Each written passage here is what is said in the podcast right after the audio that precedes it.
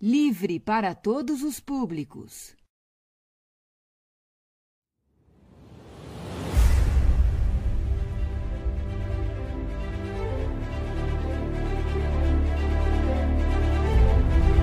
Meus irmãos, hoje vamos falar um pouco sobre a grande tribulação. Estamos aí sequencialmente falando sobre esses eventos escatológicos e falando de maneira cronológica para a gente poder é, entender como vai acontecer gradualmente os eventos quando falamos sobre sinais, o arrebatamento em si, bodas do Cordeiro, tribunal de Cristo. Então, enquanto a igreja estará nos céus, já tendo passado pelo tribunal de Cristo, e agora a igreja entrando nas bodas do Cordeiro, a igreja passará alguns anos nesse casamento com o noivo chamado Jesus. Isto é o que está acontecendo logo após a igreja ser arrebatada, quando ela vai para o céu. E o que está acontecendo desde o momento que a igreja foi arrebatada aos céus na terra é o que a gente vai falar um pouco nesta noite. Nós falamos a, a, até então, nós falamos sobre acontecimentos que se darão no céu depois do arrebatamento. Então, a gente vai falar um pouco hoje sobre os acontecimentos que se darão na terra enquanto a igreja estará no céu nas bodas do Cordeiro. Então, após o rapto da igreja, o arrebatamento da igreja, iniciará, segundo a profecia do profeta Daniel, a semana de número 70. A semana de número 70, que é a semana do grande julgamento de Deus para todas as nações, conhecido como Grande Tribulação. Então, aqui está o que vamos falar um pouco, algumas imagens do cavaleiro, desespero, a marca da besta, sinais das trombetas sendo tocadas ali atrás, o tempo que está se passando, o mundo que está em calamidades. Então, é com base nisso que a gente quer falar um pouco. Então vamos iniciar, pode passar, Clisma, o slide.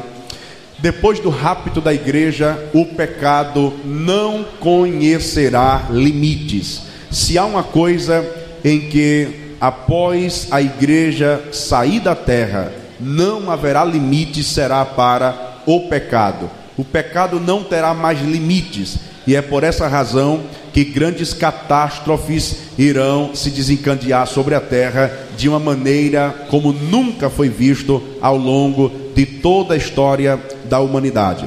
A palavra tribulação, que é o que nós vamos falar hoje sobre a grande tribulação, a palavra tribulação, ela significa literalmente comprimir com força, da mesma maneira como se faz com as uvas quando estão no lagar ou com a cana de açúcar no moinho. Você prensa para poder tirar o caldo, tirar a riqueza que ela tem para dar. A tribulação será o período de ascendência e governo do anticristo.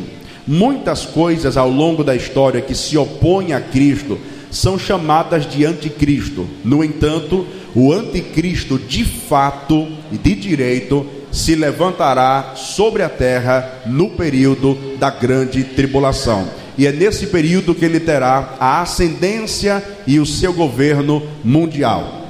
Escuta bem, isso aqui, isso aqui eu coloquei esse dado porque é importante para a gente se contextualizar daquilo que a gente vai falar no, na primeira etapa da grande tribulação. Em 1968, foi fundado em Roma o chamado Clube de Roma, formado pelas personalidades de gabarito, reconhecida mundialmente na política, na economia, nas ciências e na educação. O objetivo desse grupo era estudar o futuro da raça humana, considerando o seu passado e o seu presente para planejar o seu futuro. Uma das conclusões, escute bem, uma das conclusões que este grupo de Roma, fundado em 1968, uma das conclusões que este grupo chegou em poucos anos de pesquisa foi: a humanidade necessita urgentemente de um governo único e centralizado para resolver seus problemas e suprir as suas necessidades. Então, isto aqui foi com base em pesquisas de pessoas graduadas politicamente, economicamente, nas ciências, na educação, em Roma, desde 1968. Eles chegaram à conclusão que a solução para o mundo como um todo, chegaram a essa conclusão há alguns anos atrás, não muito longe de nós, chegaram à conclusão que a única maneira de se resolver os problemas globais gerais seria trazendo um governo único e centralizado para poder resolver todas as demandas da face da terra. Pasmem todos nós esta noite, que é justamente isto que será implantado pelo anticristo no período da grande tribulação. Então, essas informações científicas, esses dados históricos, que não são teológicos ou bíblicos, eles nada mais do que é uma comprovação de que aquilo que o anticristo fará, de fato, trará a solução para todos os problemas, pelo menos no primeiro período da grande tribulação. Então pode passar, Crisma. Então está aqui. Essa será a proposta da besta, que é chamada em Apocalipse de besta, que representa o anticristo. A proposta da besta ou do anticristo, um governo mundial centralizado e que trará solução para os problemas de ordem mundial. É por isso que em doutrinas anteriores aqui eu falei sobre a unificação de países como Mercosul, como bloco da Europa, como a Rússia, União Soviética e assim por diante. A unificação desses países, a ONU, a Organização das Nações Unidas, toda essa parafernália que vem sendo construída ao longo do tempo, ela nada mais é do que a preparação para receber o anticristo. Tem pessoas que pensam que essa construção do anticristo se dará, a trombeta toca e o governo é instalado. Não é assim. A construção ela é feita é, com o passar do tempo. As coisas vão acontecendo, as coisas vão se modernizando e vão se encaixando. O tapete vai sendo preparado para a chegada do anticristo. Então, todas estas coisas que acontecem nada mais é do que o mundo se preparando para receber a personalidade do anticristo. Vocês sabem muito bem que hoje já existe uma moeda por nome de euro e que uma das propostas dela seria que o euro fosse uma moeda a nível nacional e mundial. Tudo isso é uma ideia de centralizar o governo de maneira generalizada.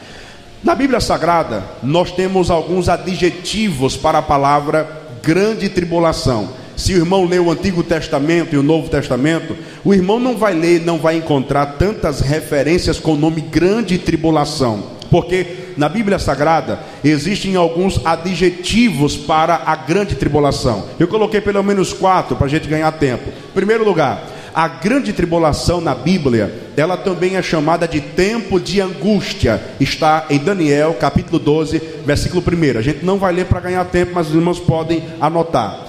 A grande tribulação também na Bíblia, ela também é chamada de tempo da angústia de Jacó. Jeremias capítulo 30, versículo 7.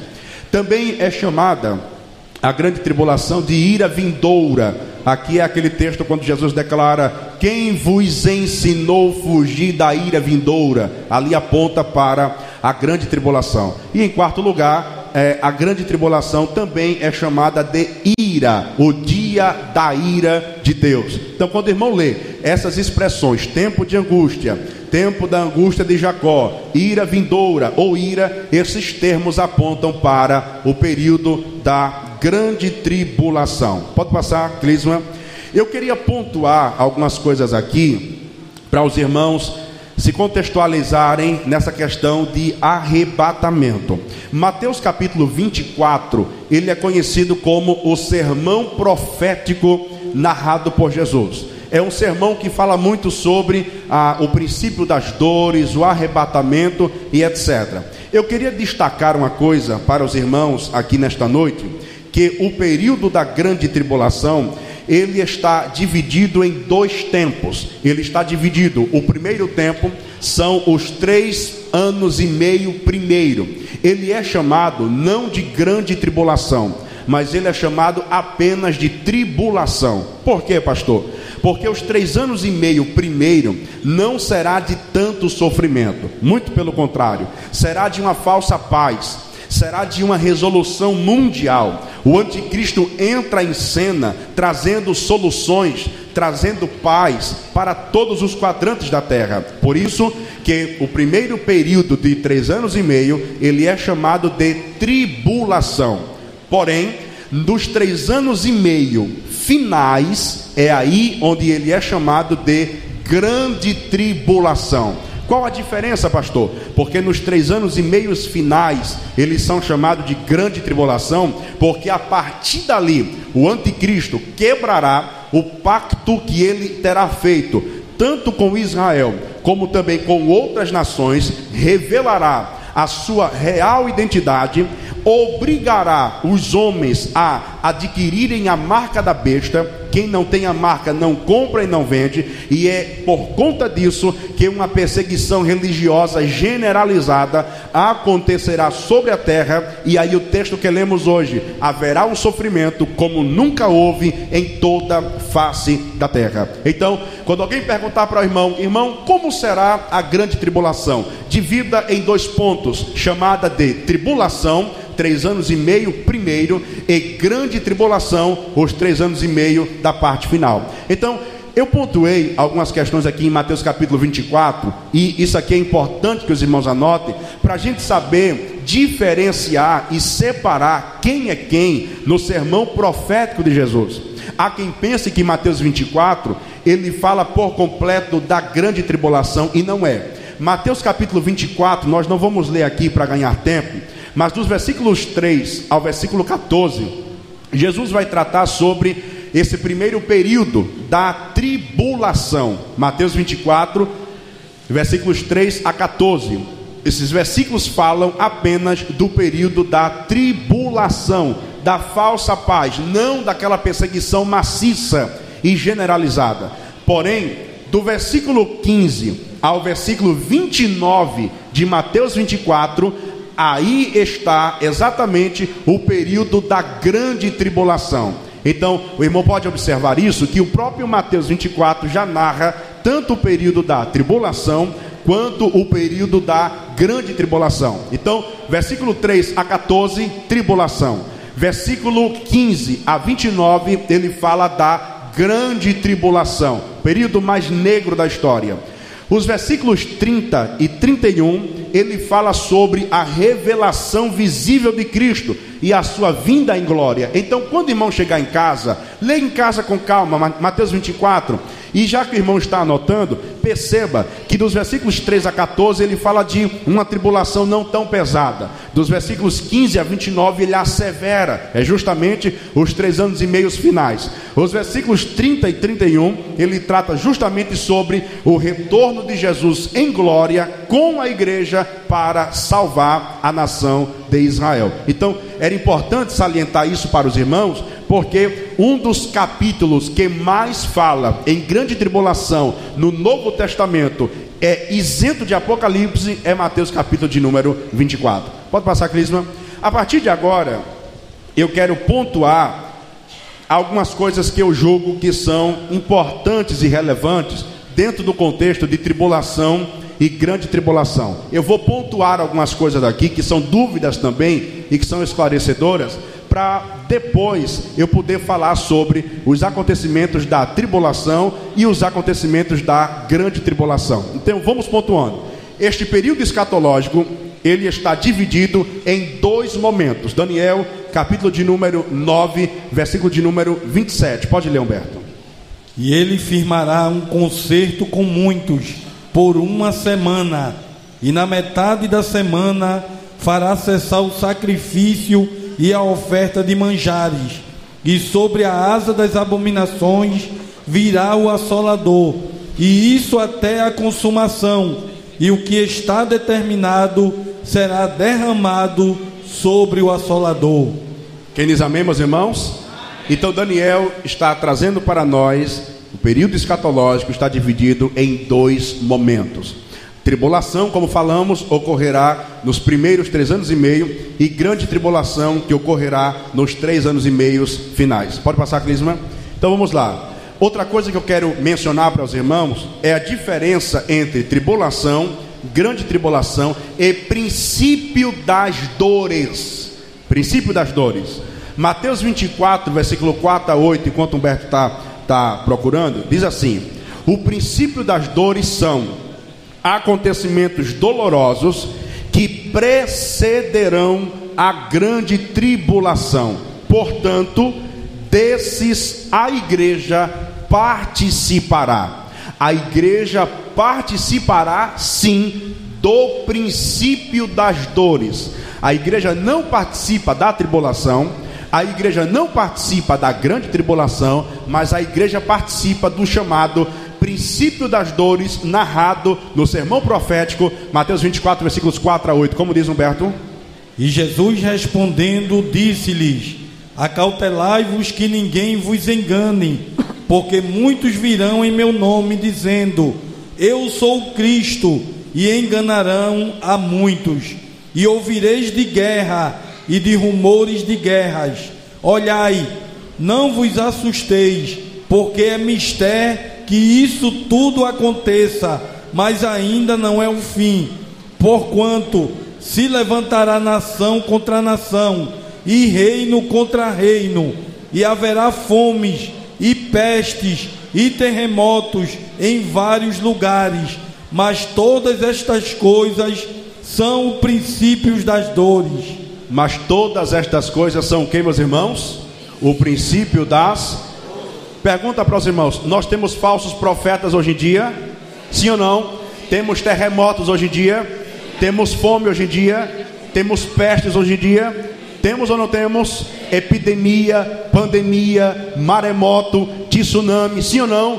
Guerra entre os palestinos, guerra entre as nações, sim ou não? Todas estas coisas que já acontecem hoje são chamadas de princípio das dores. A igreja está na terra, sim ou não? Nós estamos na terra, sim ou não? Então a igreja já está participando do princípio das dores. Pode passar?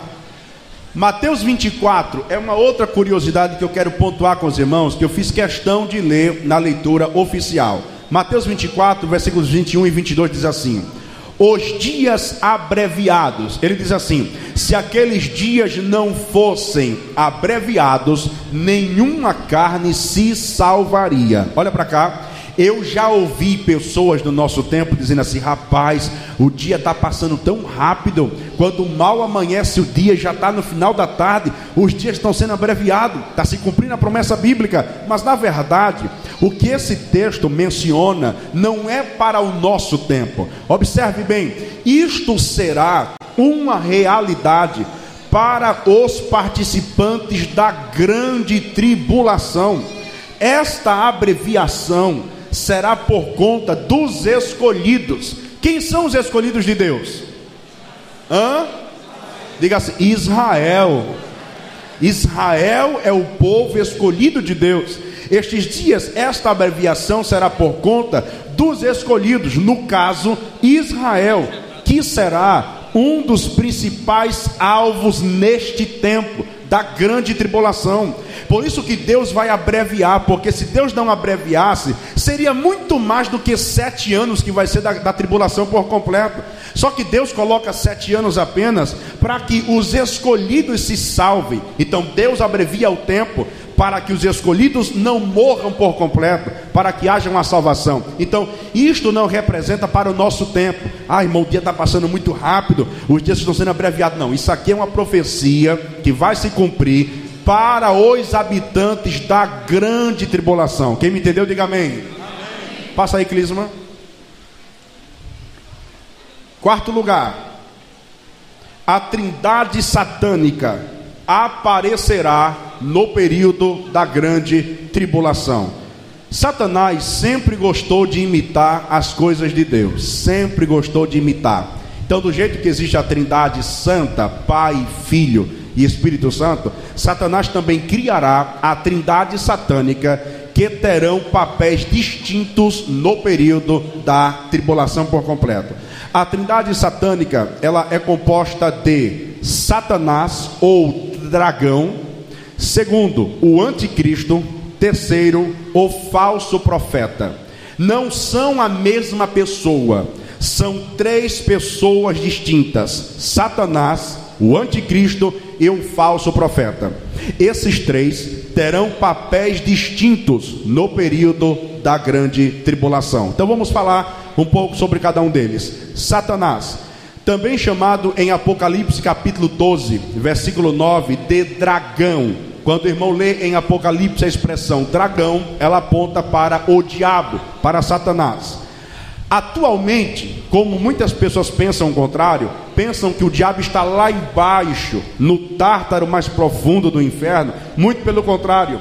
Diz Paulo aos Efésios, capítulo 6, versículo 12, que Satanás hoje ele habita nos lugares celestiais. Espera aí, pastor, vai com calma. Quer dizer que o diabo mora no céu? No céu, sim, mas não no terceiro céu, que é o céu de Deus. Nós temos três céus pelo menos na Bíblia Sagrada. O primeiro céu, o céu que nós enxergamos, as nuvens. Segundo céu, o céu das galáxias. Terceiro céu, o céu do trono do Deus Todo-Poderoso. Satanás, ele habita no primeiro céu, nas regiões celestiais. Diz Paulo em Efésios capítulo 6, versículo 12. Como diz Humberto a expressão?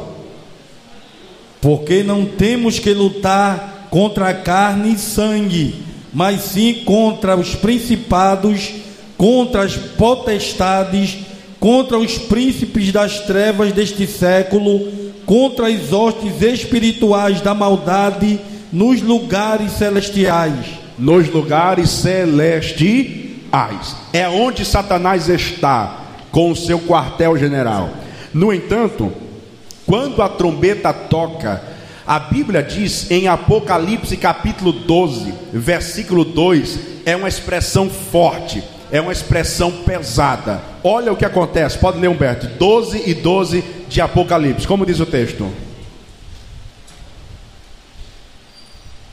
Pelo que alegrai-vos, ó céus, e vós que neles habitais, ai dos que habitam na terra e no mar, porque o diabo desceu a vós e tem grande ira, sabendo que já tem pouco tempo.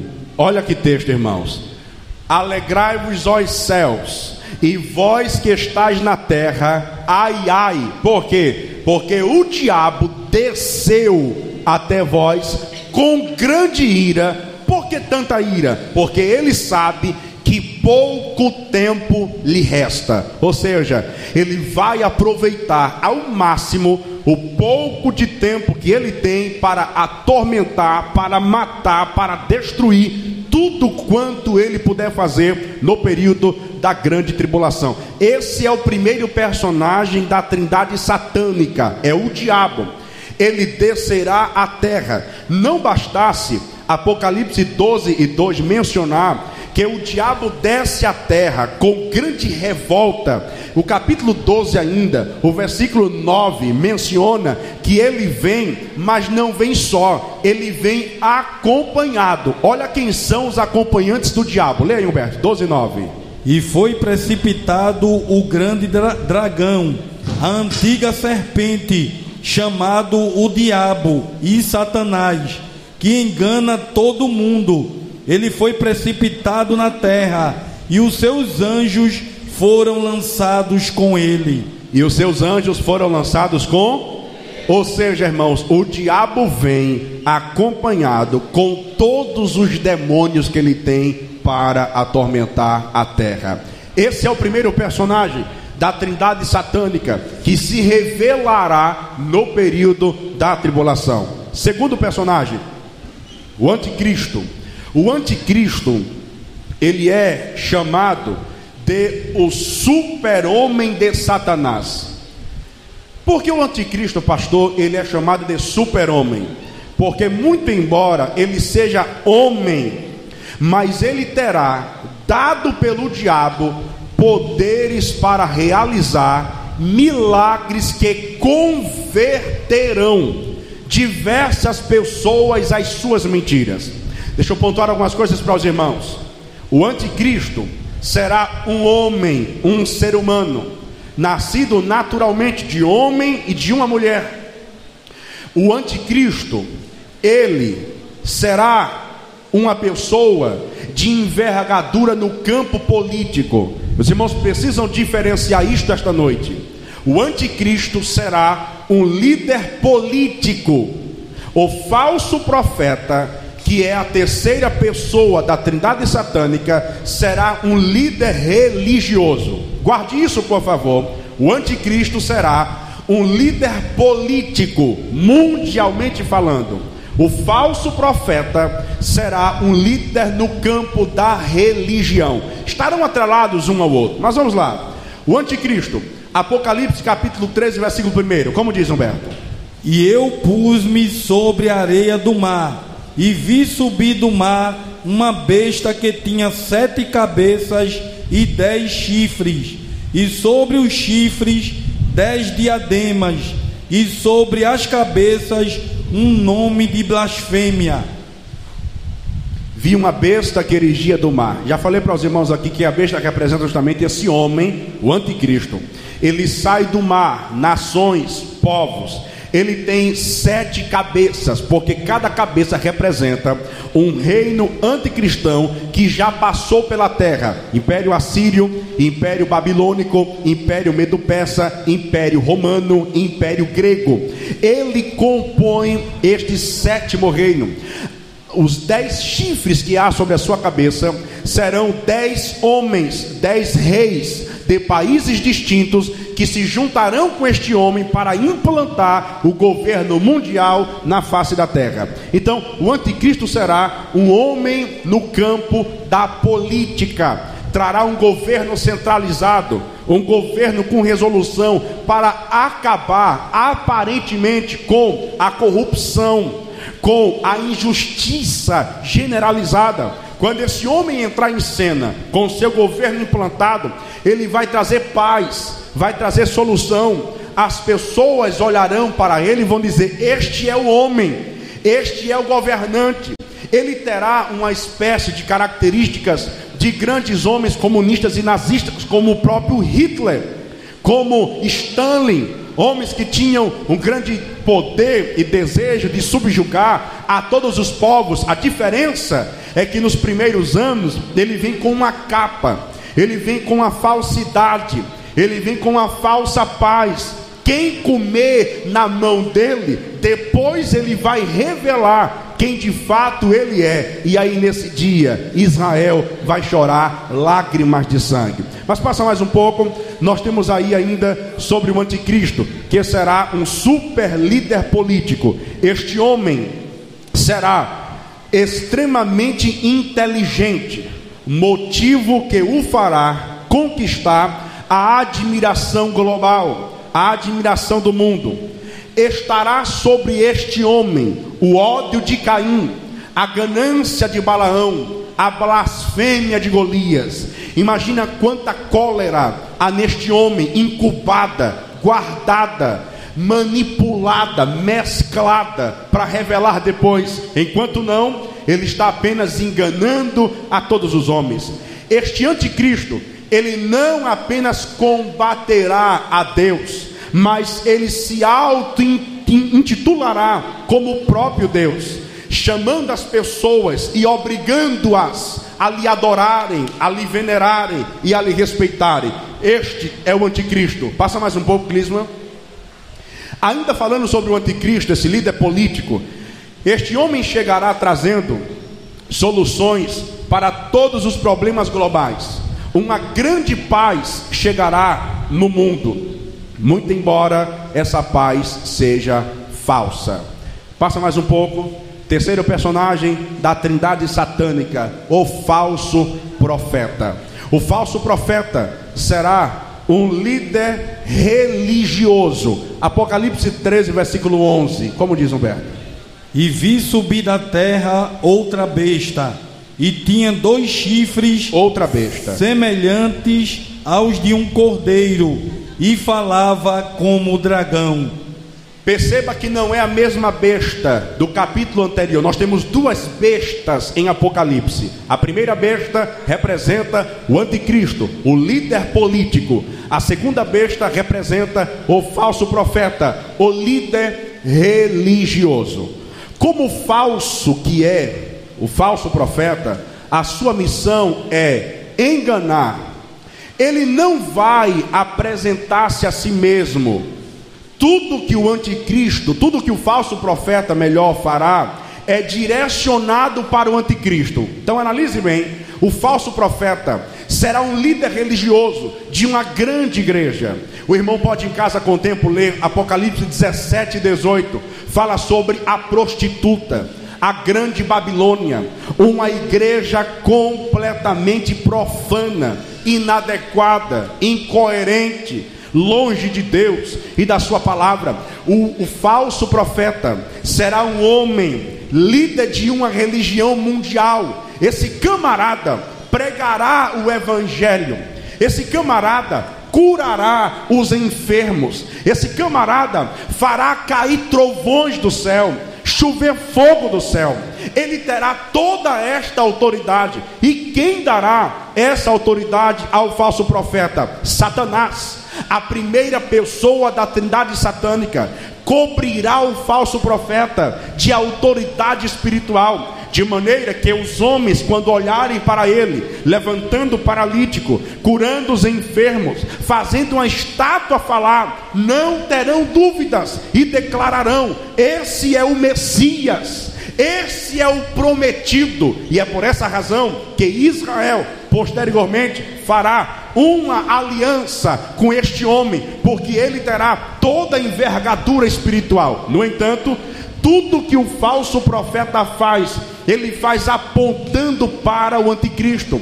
Ele faz os milagres, ele cura os enfermos, mas toda a glória ele transfere para o anticristo. Leia aí, Humberto, 13, 14 a 16 de Apocalipse. E engana os que habitam na terra, com sinais que lhe foi permitido que fizesse, em presença da besta, dizendo aos que habitam na terra, que fizessem uma imagem Olha. à besta, que receberá a ferida de espada e vivia, e foi-lhe concedido que desse espírito à imagem da besta, para que também a imagem da besta falasse, e fizesse que fossem mortos todos os que não adorassem a imagem da besta.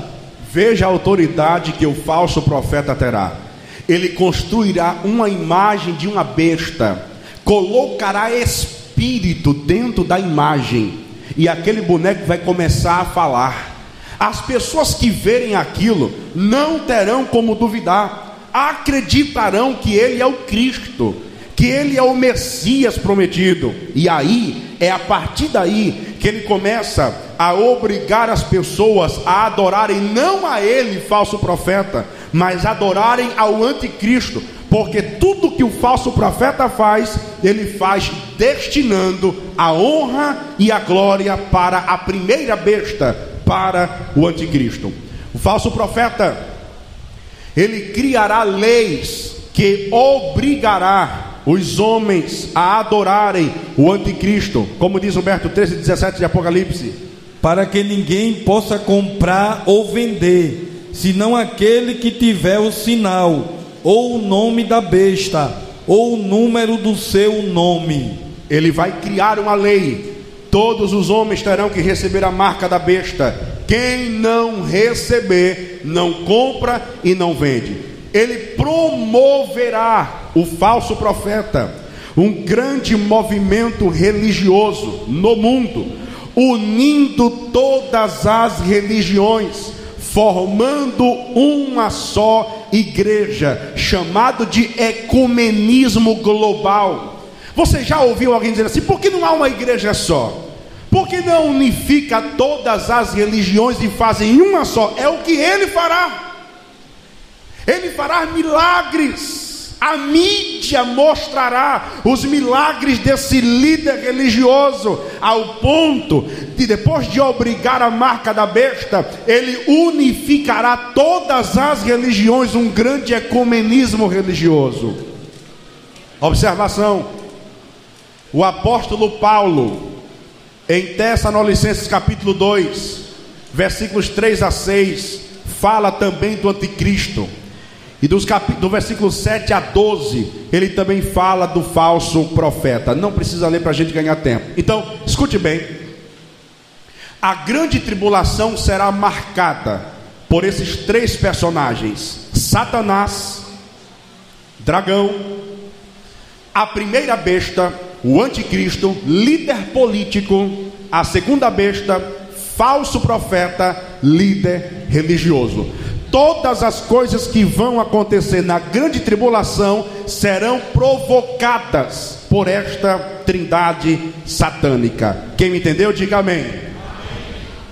Pastor, uma dúvida subsequente sempre que surge para nós: haverá salvação na grande tribulação? Sim ou não? Sim ou não? Diga sim Apocalipse capítulo 20, versículo 4 responde isso. Como diz Humberto?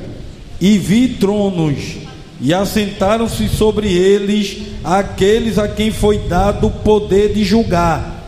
E vi as almas daqueles que foram degolados pelo testemunho de Jesus e pela palavra de Deus, e que não adoraram a besta, nem a sua imagem, e não receberam o sinal na testa nem na mão, e viveram e reinaram com Cristo durante mil anos. Haverá salvação na grande tribulação, sim ou não? Sim.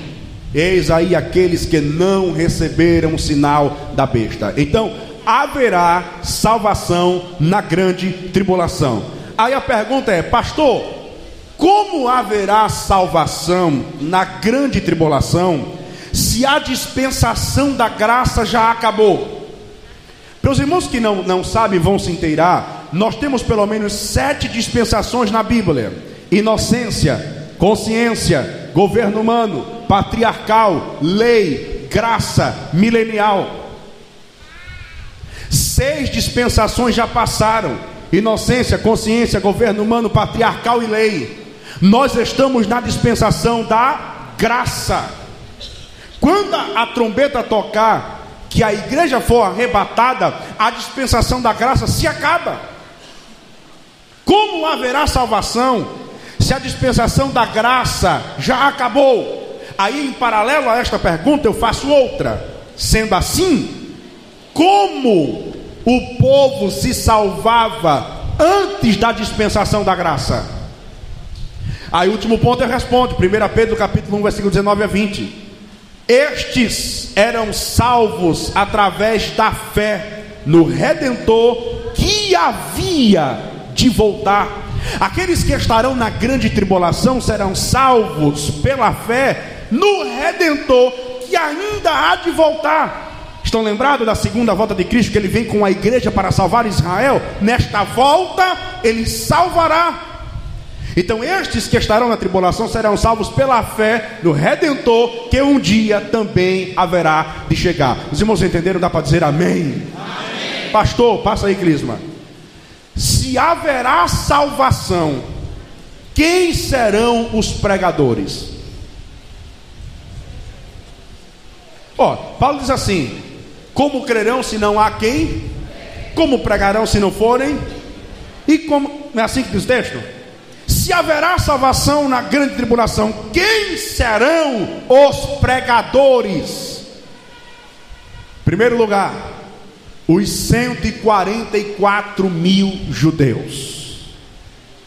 Sabe, os testemunhos de Jeová ensinam que só serão salvos 144 mil homens, não é assim? Coitado, porque se um deles for 145, está fora.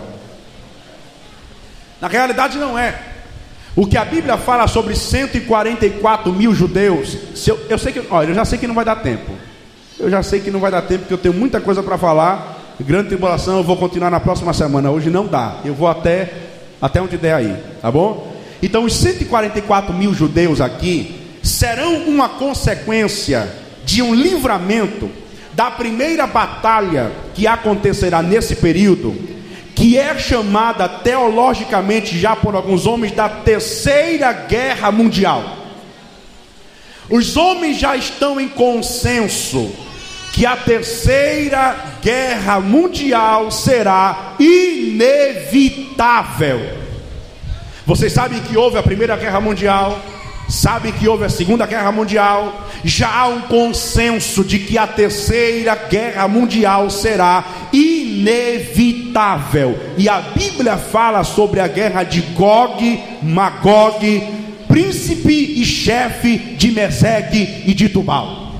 Esta batalha, que certamente eu não terei tempo para falar hoje, mas falarei na próxima semana, essa batalha, ela será nos primeiros momentos, quando a igreja for arrebatada, ou nos últimos instantes, antes da igreja ser arrebatada. Não há um consenso bíblico de quando se dará.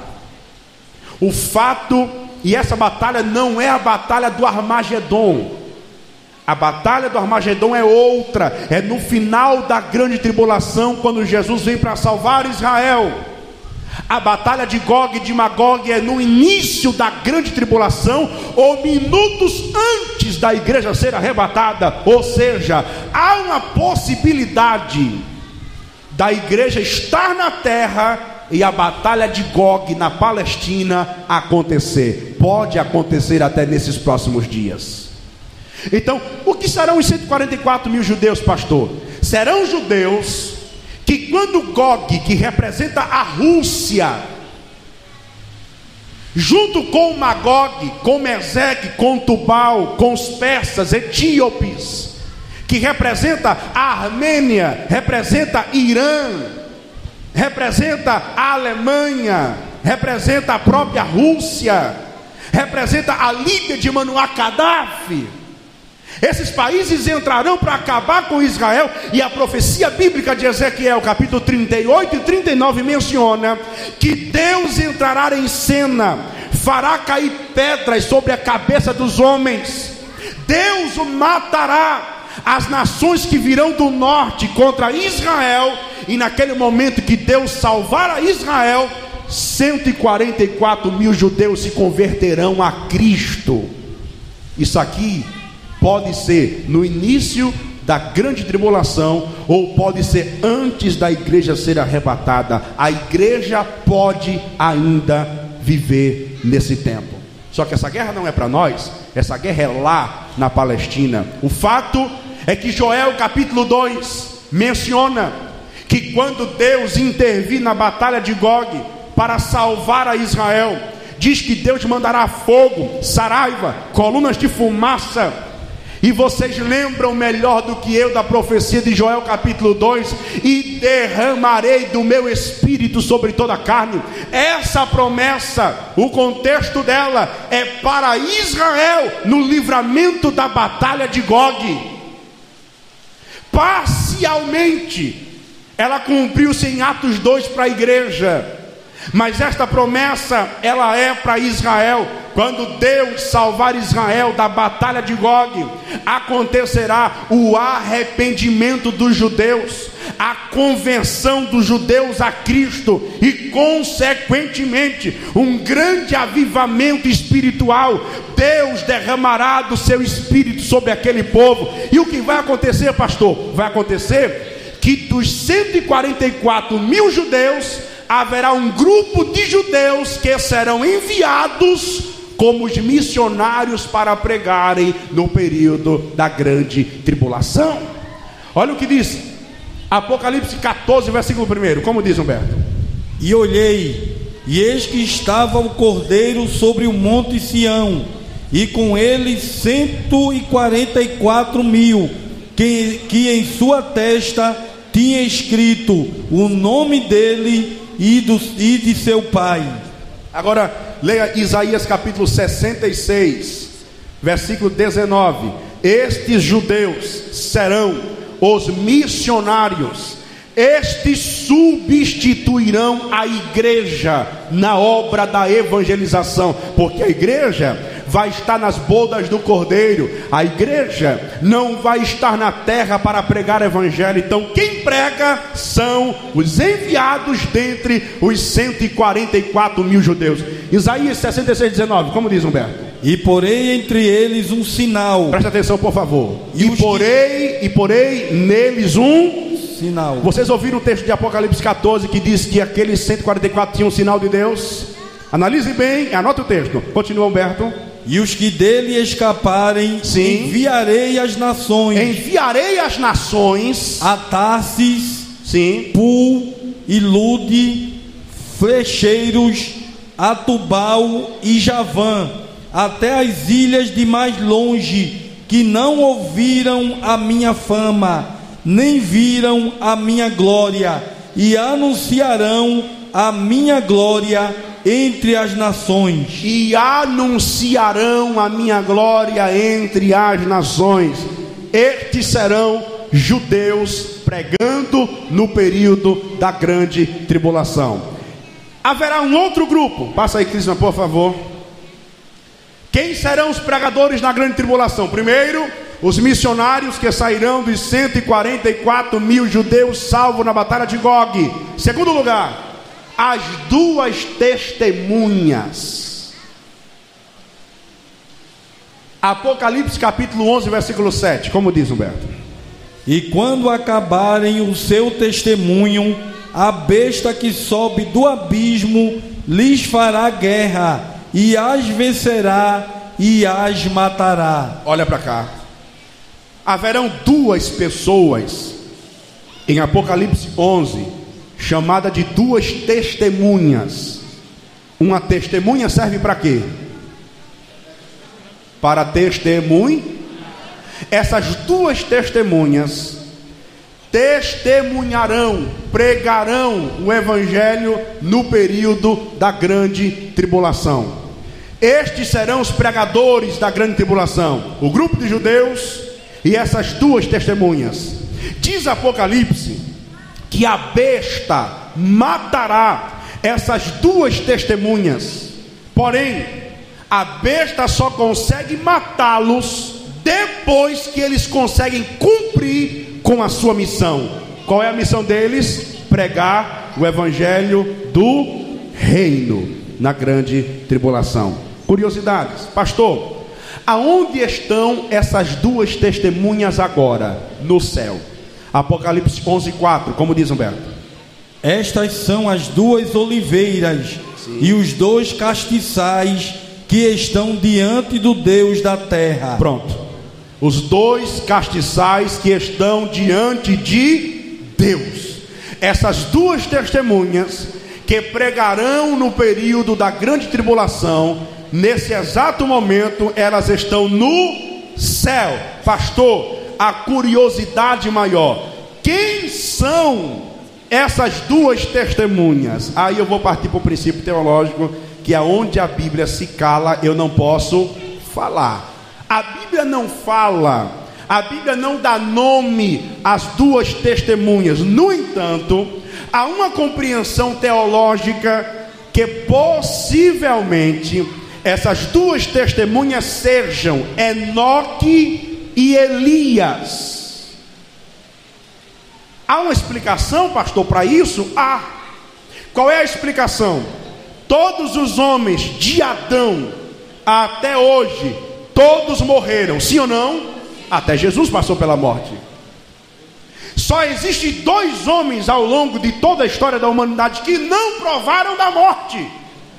Qual o nome deles? Enoque e Gênesis capítulo 5, versículo 24 diz: E Enoque andou com Deus, e Deus para si o levou. Enoque não provou da morte. Elias, diz em 2 Reis capítulo 2, versículo 11, que Elias foi levado em um redemoinho para o. Olha para cá e não se escandaliza só existem dois homens que moram no céu com corpos físicos sem serem transformados: Enoque e Elias. Os únicos, porque o próprio Cristo, para entrar no céu, quando ressuscita, ressuscita num corpo de glória. Enoque e Elias não foram arrebatados, não tiveram corpos transformados, não morreram e não ressuscitaram. É por essa razão que há uma compreensão que possivelmente esses dois homens que nunca provaram da morte sejam as duas testemunhas e a besta vai matar. Porque Hebreus 9:27 diz: "Está ordenado a todos os homens morrer uma única vez". Quem diz amém? amém. Estes dois e os judeus salvos de Gog serão os pregadores no período da grande tribulação. Quem diz amém, meus irmãos? Pontuando, sétimo lugar, sétimo lugar. Esse aqui é interessante, anota, porque eu sei que tem muita gente que prega isso aqui e infelizmente prega errado. Olha, aquele versículo diz assim: E este evangelho do reino será pregado em todo o mundo, então virá o fim. Olha para cá. Você já ouviu alguém na igreja dizendo assim, irmão, vamos evangelizar? Para quê? Para a gente apressar a vinda de Jesus. Você já ouviu isso? Aí outros dizem assim: vamos pregar, vamos evangelizar, por quê? Porque enquanto o evangelho não for pregado em todo mundo, o mundo nunca se acaba, Jesus não volta. Não está escrito Mateus 24, 14? E esse evangelho do reino será pregado em todo o mundo. Então virá. Primeiro lugar, evangelho do reino não é o evangelho que a gente prega. Segundo lugar, o fim do qual o texto de Mateus 24 menciona não é o fim chamado de arrebatamento da igreja. Aqui é o fim da grande tribulação. Terceiro lugar, o que o texto de Mateus 24, 14 quer mencionar, e o evangelho do reino será pregado em todo o mundo, então virá o fim, é justamente o evangelho pregado pelos 144 mil judeus ou o grupo que sairá deles, e pelas duas testemunhas. Por isso que Isaías 66 declara: E enviarei a todas as partes para pregar o Evangelho. Eles é que pregarão na grande tribulação para as nações que nunca ouviram falar da fama do Evangelho.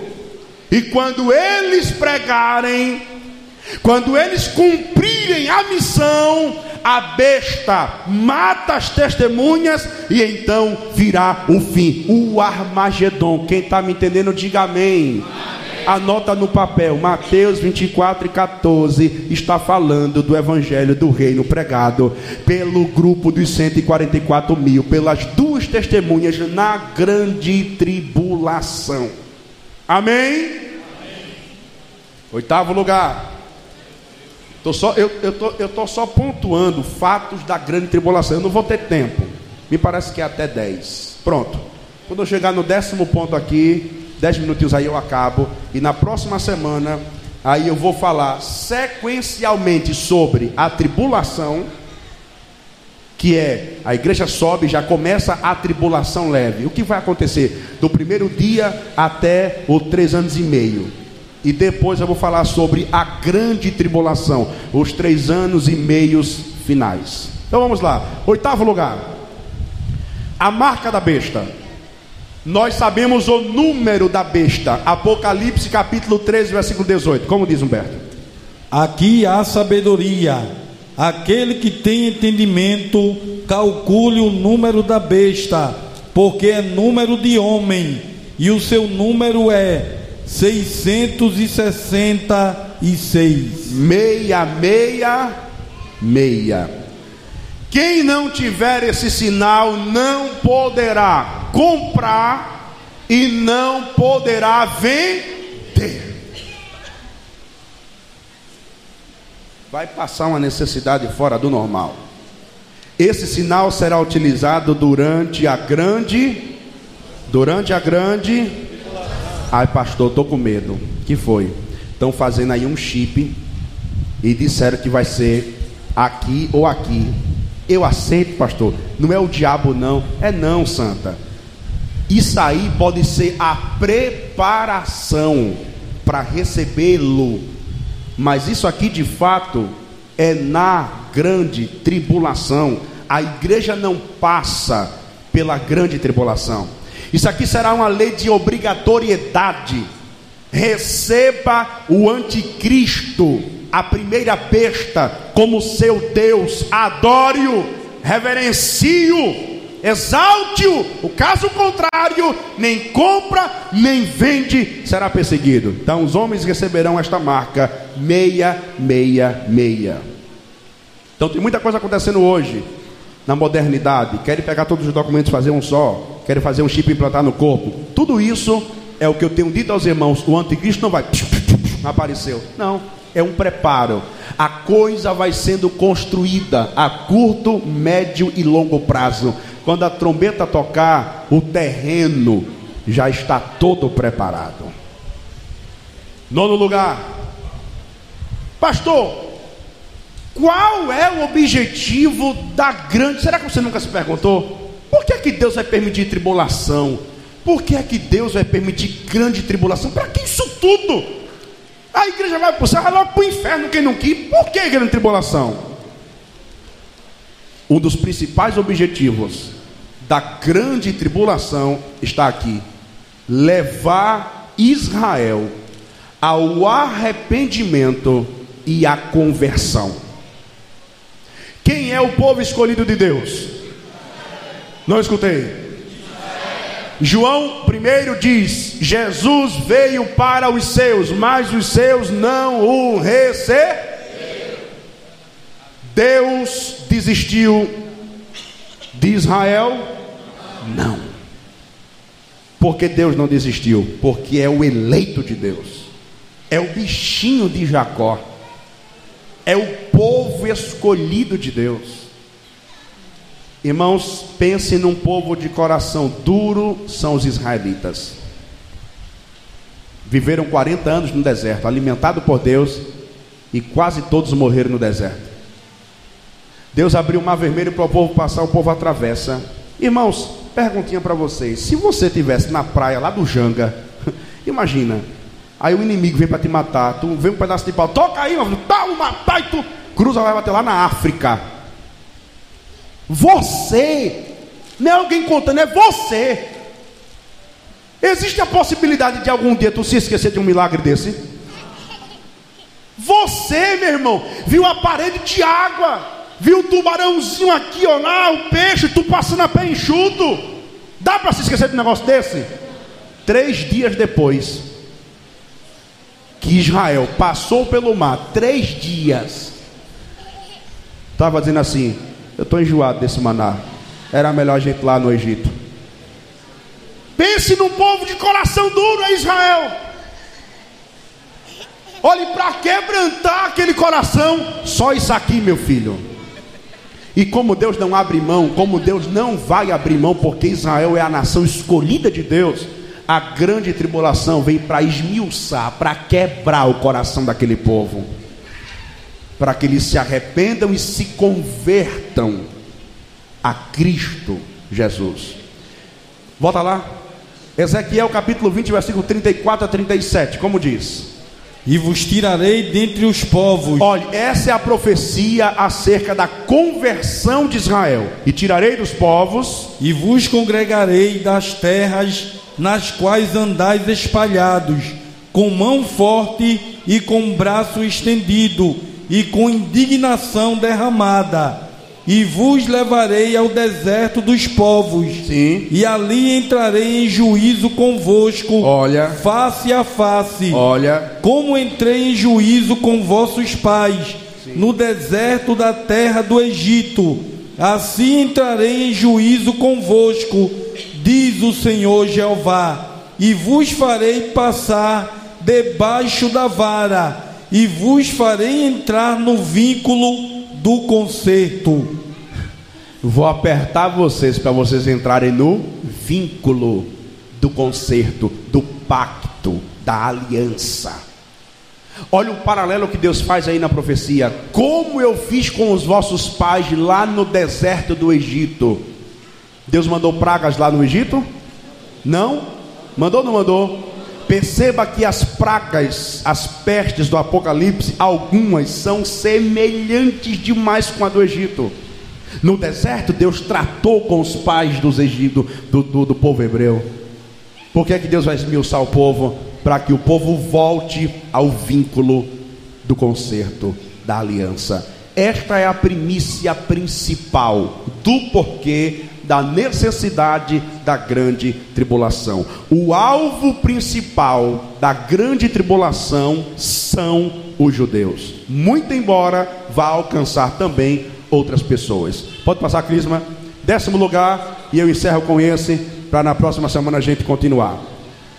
Haverá uma amostra grátis do inferno durante cinco meses na grande tribulação.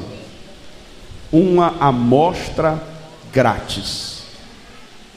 Apocalipse capítulo 9, versículos 1 a 6. Pode ler, Humberto. E o quinto anjo tocou a trombeta. Presta atenção. O quinto anjo tocou a trombeta. E vi uma estrela que do céu caiu na terra. E foi-lhe dada a chave do poço do abismo. E abriu o poço do abismo. E subiu fumaça do poço, como a fumaça de uma grande fornalha. E com a fumaça do poço escureceu-se o sol e o ar.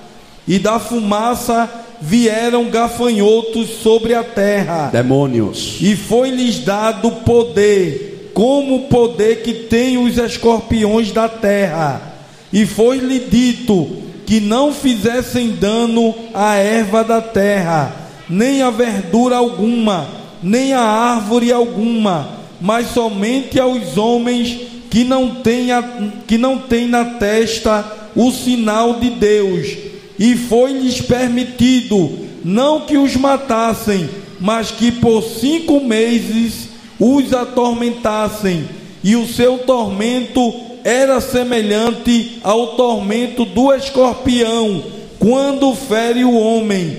E naqueles dias os homens buscarão a morte e não a acharão, e desejarão morrer, e a morte fugirá deles cinco meses de amostra grátis. Pastor, haverá morte na grande tribulação? Claro. Serão chamados de mártires os que morrerem na grande tribulação por rejeitarem o sinal da besta. Estes morrerão salvo. Mas nesse período que a trombeta toca, demônios vêm para a terra eles receberão legalidade de durante cinco meses atormentarem todos os homens na terra, mas sem matar nenhum. E diz que os homens procurarão a morte, desejarão a morte, porque em alguns casos a morte é o alívio de tanto sofrimento mas a morte estará escondida durante cinco meses uma amostra grátis do que será o inferno eterno um tormento eterno sem interrupção. Quem diz amém, meus irmãos? Pergunta aí para o irmão: quer passar pela amostra grátis? Diga-se: se não quiser. santificai-vos hoje. Amém, meus irmãos? Olha, o tempo não deu, mas na próxima semana eu só pontuei principais fatos da grande tribulação hoje. Na próxima semana eu vou falar cronologicamente sobre fatos da tribulação, os primeiros três anos e meio, e fatos da grande tribulação dos três anos e meios finais.